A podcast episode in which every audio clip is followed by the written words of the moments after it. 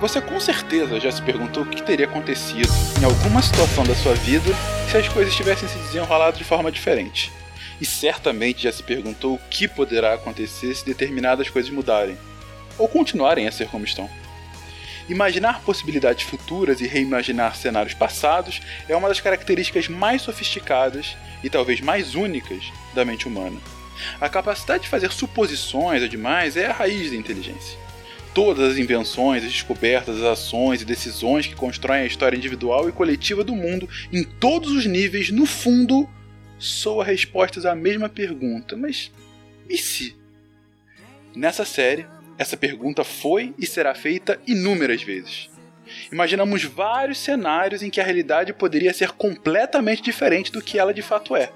E a partir daí, usando as ferramentas da ciência, tentamos construir esses mundos alternativos da maneira mais concreta possível. Ou não.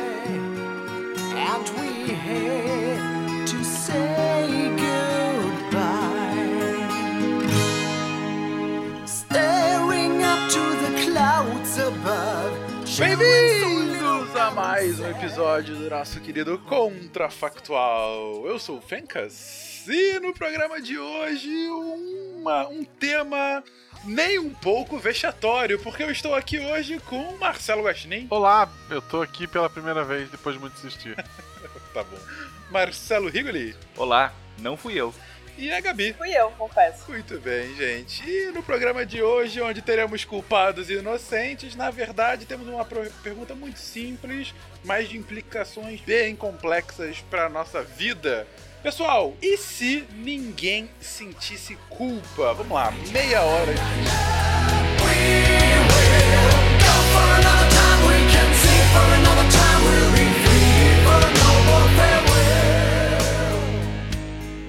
I have a dream that one day every valley shall be exalted. Then they will have my dead body, not my obedience. That's one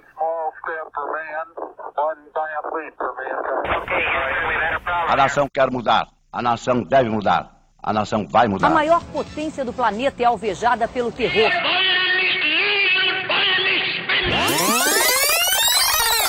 Contrafactual.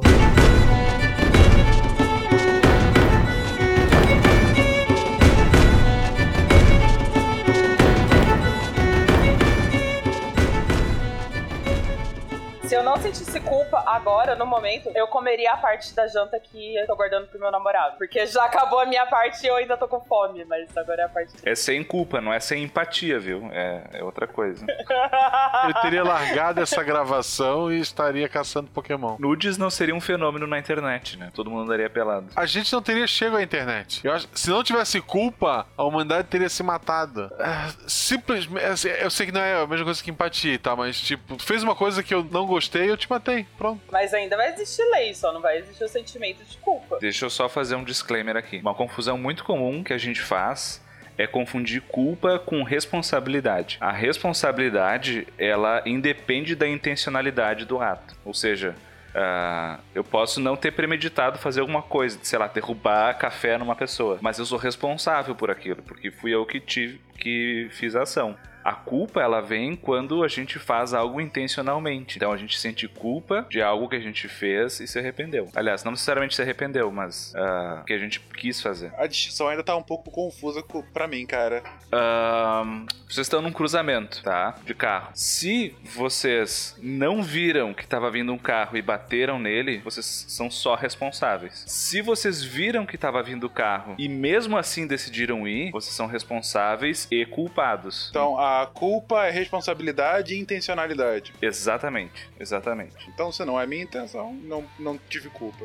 Sim, é um processo mais interno do que, né? ah, ah, legalmente, vim, vai ter outras implicações, mas o meu ponto é, é que a gente vai continuar sendo responsável pelas coisas. A gente só não vai se sentir mal por isso. E o que, que isso mudaria, então? A gente acabou de tirar esses sentimentos da sociedade. Na verdade, a gente pode se responsabilizar agora, mas não há a culpa caso tenha havido a intenção daquele ato. O que, que você tem de impacto na sociedade, gente? Tá, mas por exemplo, a partir de agora deu um vírus e toda a sociedade não sente mais culpa ou nunca sentiu? Hum, não, não faz diferença. É que eu ia falar que o- a mudança maior é quando, quando acaba de uma hora pra outra, né? Que daí a gente sente. Mas a evolução da sociedade seria diferente. Exatamente. Vamos começar então pelo, pelo abrupto, porque de fato é até difícil de imaginar como a sociedade evoluiria sem isso. Então, sei lá, alguma coisa, vamos colocar aqui intervenção divina, é, tira a culpa da sociedade. E, e a partir de agora, todo mundo, não tem ninguém mais que sinta a culpa. O que, que vocês veem como reflexo? Quanto tempo ia demorar para as pessoas perceberem que elas fizeram algo errado e tá tudo ok? Será que isso é imediato? Aqui, mas pegando essa definição do Rigoli, não tá tudo ok. Eu só não tô me sentindo culpado por isso. Tá ok pra mim. Fiz alguma coisa errada e tudo bem, não, não me arrependi. Não me sinto mal por isso, né? Acho que esse é o ponto, né? E aí é que tá, porque muitas das coisas que a gente define como sendo erradas de se fazer é porque a gente sente culpa ao fazer elas. Por exemplo, a- toda a nossa cultura é baseada no sistema judaico-cristão de, de credos e tudo mais, né? Ah, muito do pudor que a gente tem, que é muito advindo né, desses ditames religiosos, que enfim tem outros também, mas ah, nos movem por causa da culpa. Né? Então, por que, que a gente ah, não ah, se expõe mais sem roupas ou ah, é mal educado em outros sentidos, né? Porque a gente sente culpa, é culpa de que tá errado, né? Então acho que muito dos pudores que a gente tem em relação a convívio social, a sexualidade, enfim, coisas do gênero que nos são incutidas, essa culpa, a gente passaria a ter uma certa liberdade a mais que não necessariamente implicaria em coisas ruins, né? Porque a gente tá vindo já para um lado assim, tipo, ah, vou matar todo mundo e vou me sentir bem, né? Mas ah, eu acho que pode, teria muitas consequências positivas, porque a emoção de culpa ela não é uma emoção produtiva. Ela não te leva a fazer nada, tu fica paralisado, tu só se sente mal e deu. É isso. Né? Então acho que do lado positivo, antes da gente descambar pra psicopatia e etc., Foi a primeira coisa que eu pensei, na verdade. né? ah, eu acho que poderia ter um efeito bem positivo. Pra mim não, porque eu ia perder muitos clientes, né? Muitos pacientes são chegam aqui por culpa de coisas que fizeram. Mas ah, eu acho que, de modo geral, ia ter um efeito positivo nesse sentido, assim. de- Guaxa, você parou de sentir culpa sobre tudo que você faz. Como é que você vê o reflexo na tua vida? Eu ia voltar a tomar refrigerante hoje. É um bom ponto. Eu passaria a usar menos roupa, tranquilamente. ok. Eu, eu só uso por obrigação. Ah, nunca mais alimentar o gato. Tadinho! Eu, eu deixo um dinheiro, ele se vira. Não, eu gostei dessa questão de roupa. Quer dizer, não da imagem mental disso, mas gostei da discussão que isso traz. Fencas, eu esperava mais de você. Que delícia, cara! vamos, vamos pensar aqui. Ah, uma sociedade sem culpa, como o Rigoli colocou aqui, sem pudor. Gabi, como é que você vê isso assim? Eu não sei, eu não me sinto culpada por andar sem roupa. Eu tenho vergonha de andar sem roupa, não é diferente? Rigoli, você é o nosso especialista. Ah, eu tava pensando, ah, sim e não, né? Ah, por que, que a gente tem vergonha das coisas? É, esse é o ponto, né? A gente tem vergonha de andar sem roupa porque a gente foi criado num sistema em que o andar com roupa é o normal. E o andar com roupa é normal, em especial no Ocidente, porque há toda uma evolução ah, judaico-cristã em que mostrar as partes íntimas é algo é, a priori errado. Não é uma questão de higiene, não é uma questão, sei lá, para as mulheres de sustentação para os seios. Às vezes é. Não, também tem, mas o ponto é: ah, os seios inicialmente. Nessa lógica judaico-cristã, não são cobertos para que não doa para mulher. E sim é, uma, é um reflexo. Eu tive na situação oposta uma vez. A, a gente tava viajando no Uruguai e a gente acabou ah, numa praia de nudismo e eu, a gente não tirou a roupa, né? A gente tava vestido. E eu me senti culpado e com vergonha porque ah, ali o, Você era o outsider. eu era o outsider. Era esperado que eu tivesse nu e eu ficava pensando que, que vão achar de mim eu estar aqui vestido. Vão achar que eu sou um pervertido que vim olhar os outros pelados. Tu tá na praia de de vestido, tu é o tarado. Exatamente. É, exatamente. Exatamente. Então, assim, vamos tentar imaginar isso. Como é que é essa sociedade? Porque a roupa, apesar de ser uma coisa ah, menos tão drástica do que tantas outras coisas com relação ao pudor, é um símbolo muito forte, né? Enfim, é até complicado você imaginar, Você não precisa estar vestido. Imagina, no Rio de Janeiro, isso pra muita gente seria uma benção, porque tá quente pra cacete. Ah, Mesmo agora, tá quente aqui em São Paulo também. O ponto é, e se a gente tira a questão da roupa porque você não tem culpa de ficar andando nu? Eu acho que os EPIs iam ser mais importantes do que nunca, né? Eu acho que eh, talvez tivessem outros tipos de EPI, inclusive, mas eu acho que as pessoas iam ter mais conforto térmico, assim.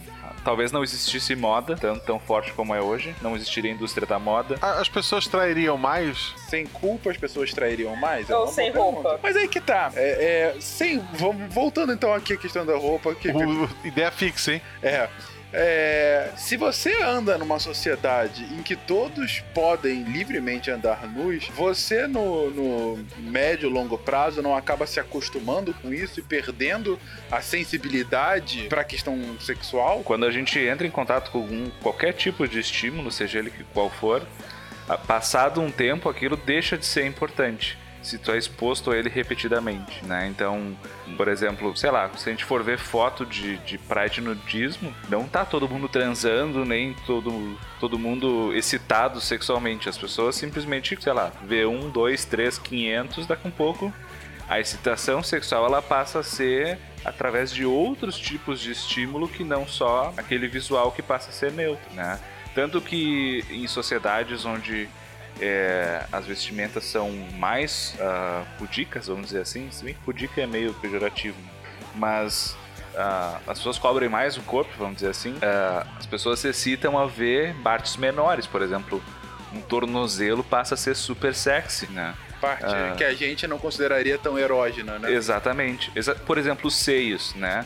Os seios, a princípio, eles não são um, um órgão sexual, né? A gente que criou toda uma cultura em cima dos seios, de que eles têm que ser escondidos, etc. Deu todas aquelas polêmicas sobre amamentar em público, né? Você deve lembrar, né?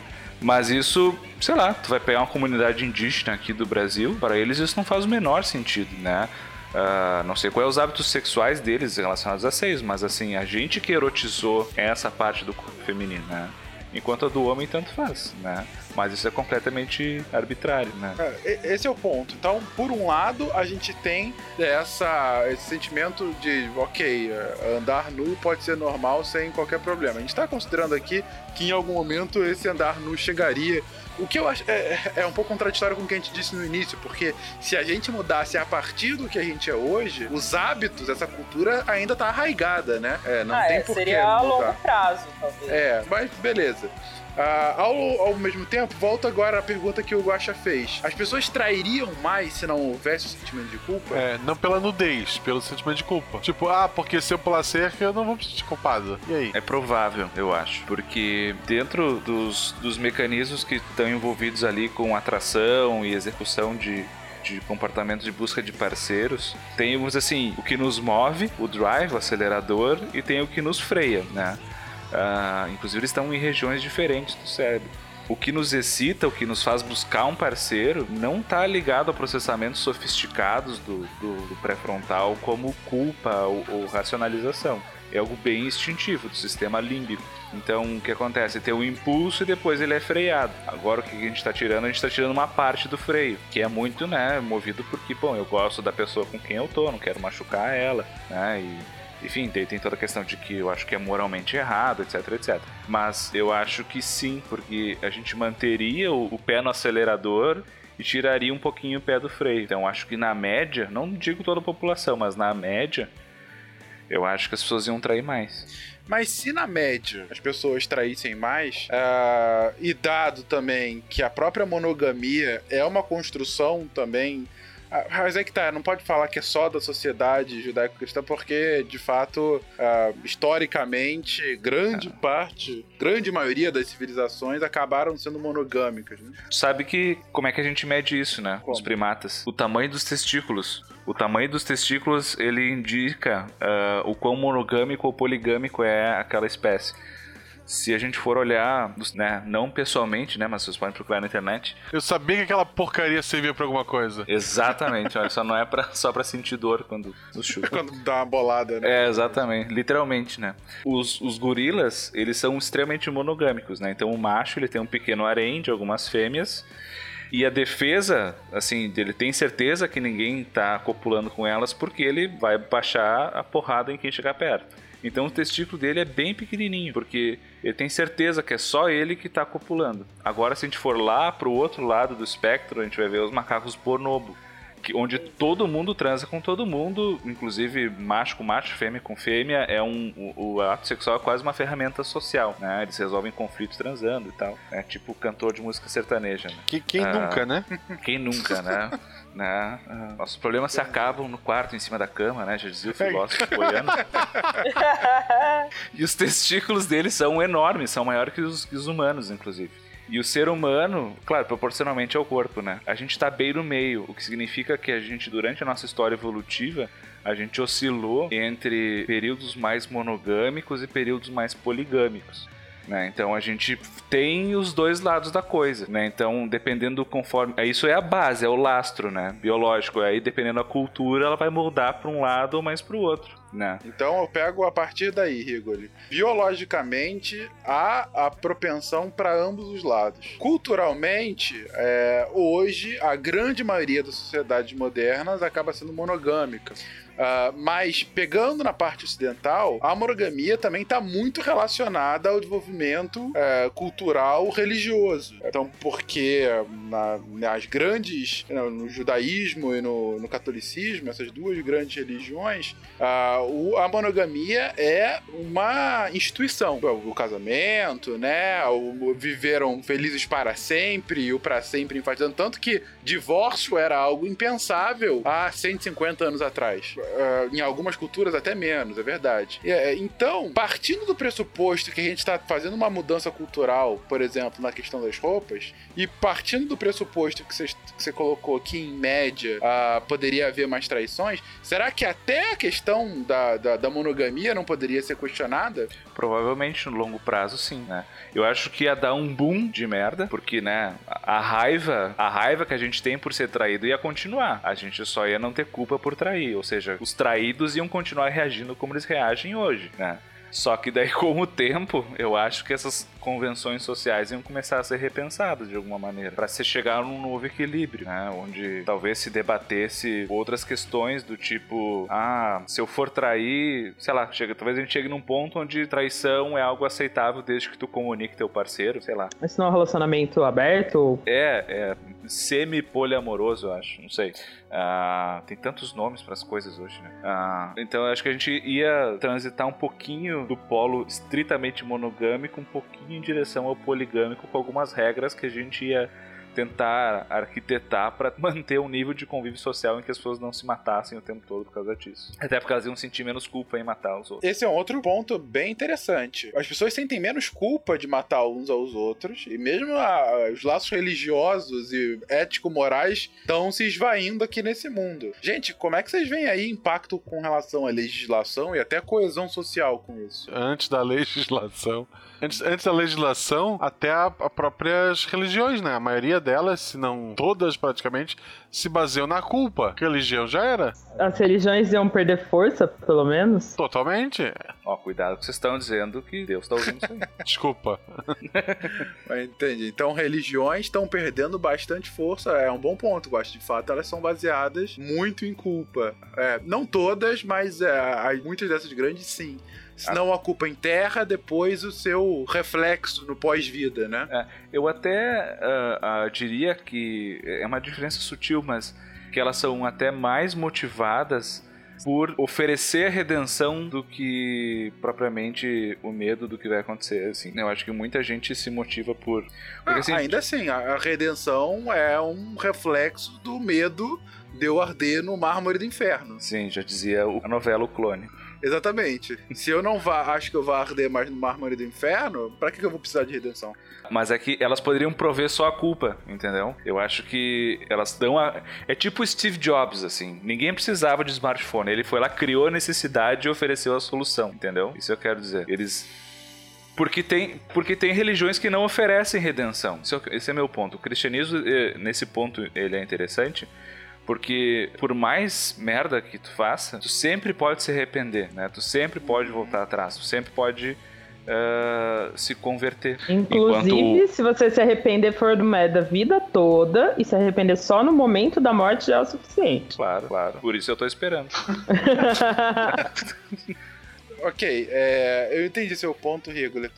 Entendi, mas não concordo. É, eu continuo não concordando, porque uh, de fato o cristianismo pega isso mais, mas ele não. Ele criou muita culpa, é verdade, mas se você for ver uh, as grandes religiões monoteístas, né? O judaísmo também, uh, o islamismo, todos eles trabalham com o, a, a questão do que você vai fazer na Terra. Trabalham com regras morais que estão relacionadas com a culpa. Então, assim, você tira a culpa da equação, você tira a necessidade de salvação. O cristianismo é mais específico com isso porque tem a questão do pós-vida, que é muito claro, e toda a questão do céu, inferno, eh, purgatório e tal. Mas a lógica lógica é similar com, com, com, o islamismo. Ou mesmo, se você for pensar, não sei, num budismo e num pós-vida em que você vai reencarnar dependendo das suas ações aqui. Ou seja, isso também tá lidando com a tua culpa. Então, dependendo de como você agir agora, você pode encarnar num verme ou uma pessoa mais ascendida espiritualmente. Isso não é hum. culpa também? Eu tô falando besteira. Vocês estão muito quietos, falem comigo! Eu, só faz pergunta difícil, quer que a gente responda rápido? então vamos sair da religião. Vamos sair da religião e vamos voltar para as leis. Como é que a gente vai ter a coesão social nesse mundo esquisito, gente? Você acha ah. que as leis vão começar a ser mais brandas, porque as pessoas, inclusive as que fazem as leis, não, não veem mais necessidade, já que não tem o sentimento de culpa? Ou, já que as pessoas não têm o sentimento de culpa, as leis vão ser mais severas porque vai ser um. Porque a gente perdeu um dos jeitos de manter a ordem. O que, que, você acha, Gabi? Eu não sei, eu tô perguntando. Se eu soubesse. Mas eu faço as perguntas aqui, você Não, não, não. Eu faço as perguntas. Os participantes não teriam mais culpa de tomar o lugar do host, é isso? E, e se a Gabi fosse a host? É o próximo confessionário. é o próximo, o próximo a gente vai ver. Gente, uma, um pequeno disclaimer aqui com relação a isso. Tanto a pergunta desse episódio, como, sei lá, 70 próximas perguntas foram feitas pela Gabi em 48 horas. Então, eu faço as perguntas. Mas ok, vai lá, Guacha. Eu acho que as, as leis iam ficar mais pesadas uhum. para simplesmente pra as punições, né? Pra se tu não consegue fazer a pessoa não cometer crimes pela culpa, pelo menos pelo medo. Pelo medo. Pelo medo de uma punição. É um bom ponto. Você não tirou o medo das pessoas. O que você acha, Rigoli? Eu, eu acho que é por aí, porque na verdade o que eu imagino que ia acontecer no primeiro momento é aumentar a criminalidade que estava sendo uhum. contida pela culpa. E talvez para conseguir, assim, como um efeito rebote disso, a gente ia ter que criar novas leis ou uh, de tornar mais pesadas as consequências das que já existem para coisas específicas. Aumentar as penas. Aumentar as penas, talvez. Ou talvez a gente tivesse que ensinar nas escolas as consequências das ações que, que a gente tem no âmbito legal e não simplesmente contar com a moralidade intrínseca da culpa para as pessoas não fazerem as coisas. Ou seja, teria que ter uma causa e efeito muito clara para as crianças. Exatamente. Você não pode matar o amiguinho porque senão você vai Isso. ser excluído da sociedade. Você vai para mini cadeira elétrica do Barney. que horror, cara! As, as leis não iam ficar mais intensas, ué. Então, as crianças vão para cadeira, cadeira elétrica. elétrica do Barney. Do tá Barney, okay. claro, né, pra, uhum. tipo, tipo consultório de pediatra, assim. As, as mães, ao invés de dizer, ah, se deixar o chinelo virado eu vou morrer, elas vão dizer se deixar o chinelo virado, você vai estar tá sujando a casa, sei lá. Você vai ter que comer o chinelo. É isso que elas iam dizer. Você ia conhecer a segunda utilidade do chinelo. Eu diria a principal utilidade do chinelo. Dependendo da mãe, a primeira utilidade.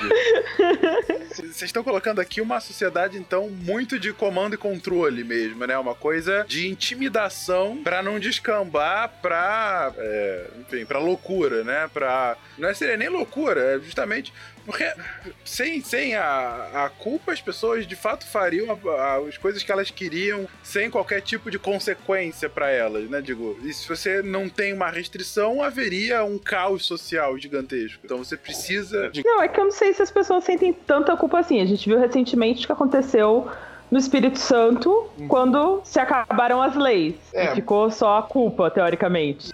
Mas aí também, mesmo no próprio Espírito Santo, uns três dias depois, tava tendo umas matérias de pessoas entregando aqueles é, itens domésticos que foram roubados.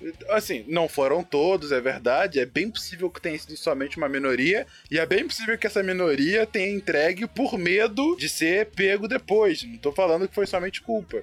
Mas também a gente não pode descartar daí, né? Mas é um bom ponto, Gabi. É, é... Também a gente tem que minimizar o quanto a culpa inibe alguém de fazer alguma coisa, né? É, porque talvez, sei lá, às vezes eu tenho a impressão de que não é tanto a culpa, ou é mais o medo de ser pego. É um, é um ponto a ser considerado. Agora, pra gente finalizar, gente, foi uma das primeiros pontos que foram colocados e a gente não chegou a uma conclusão com relação a isso. Por um lado, a gente tirou a culpa. Por outro, o Rigler colocou bem no início início, olha, não tem culpa, mas não quer dizer que por isso não tenha empatia. Vocês acham que é possível manter a empatia num mundo sem culpa? Eu acho que ela ia passar a agir num modo mais racional. A gente ia entender, a gente ia, putz, né? Que saco, né? Que, que tu sofre quando eu faço isso mas eu não ligo, né? Não é problema meu. Mas a partir do momento que você fala não é problema meu, você já não tá desconsiderando a empatia? Empatia é meio que se colocar na pele do outro cara. Sim, mas uh, a, a gente vai ter o start emocional depois, né? Depois que a gente uh, entende, né, o que tá acontecendo. Então, eu acho que ela ia funcionar mais um sistema racional e a gente não ia ter o um engajamento emocional junto, talvez, não sei. Então, mas assim, eu acho que ela ia ficar com uma força diminuída, mais do que já já tá ultimamente. É, eu não sei. Para mim a empatia vai se perdendo com o tempo e ficaremos sem. É, vai cada vez mais não ligar para as outras pessoas, vai pensar só em ti. É, ah, tudo vai se perdendo. Vocês estão construindo uma sociedade extremamente mecanicista, né? Uma coisa bem. quase máquinas mesmo, né? Uh, então eu tô começando a discordar do primeiro ponto regular. A gente tem que ver o lado bom. Cara, eu não tô vendo quase lado bom nenhum. É, eu nem sei se eu diria mecanicista. lado... Eu diria uma sociedade filha da puta mesmo. Isso, mas que vias quente sai pelado. Exato. Ah, Várias maquininhas de pessoas saindo peladas na rua. Claro, pô, ou, no, no mínimo tá trabalhando de saia, sabe? Tá muito que dar aquela banada assim. não, não, não, não, não. Eu trabalhei de saia hoje e passei calor do mesmo jeito. Ah, mas é, eu, eu iria usar ela de um jeito diferente, relaxa. ia, ia ventilar muito melhor. ok, então, gente, a gente finaliza por aqui gente tentou imaginar esse mundo, mas de fato você vê como é complexo tirar uma emoção que faz parte da nossa construção de caráter. Você, ouvinte, o que, que, você achou dessa construção? A gente deixou de falar, provavelmente deixou de falar de muita coisa. Aponta aí o que mais vocês é, agregariam para construir esse mundo tão esquisito. É, ou o que a gente pode, inclusive, ter errado na nossa análise. Mas enfim, continua aí o cast nos comentários. Um beijo para vocês, um beijo sem culpa nenhuma para vocês. Ah, pra gente tem que dar beijo também? Se vocês quiserem, não podem parar agora. Não, não quero, não me importa. Um beijo grego aí para todo mundo. Ai, que horror, cara. O quê? A gente tá vendo sem culpa. Chega, mas nojo é uma coisa que, que eu né?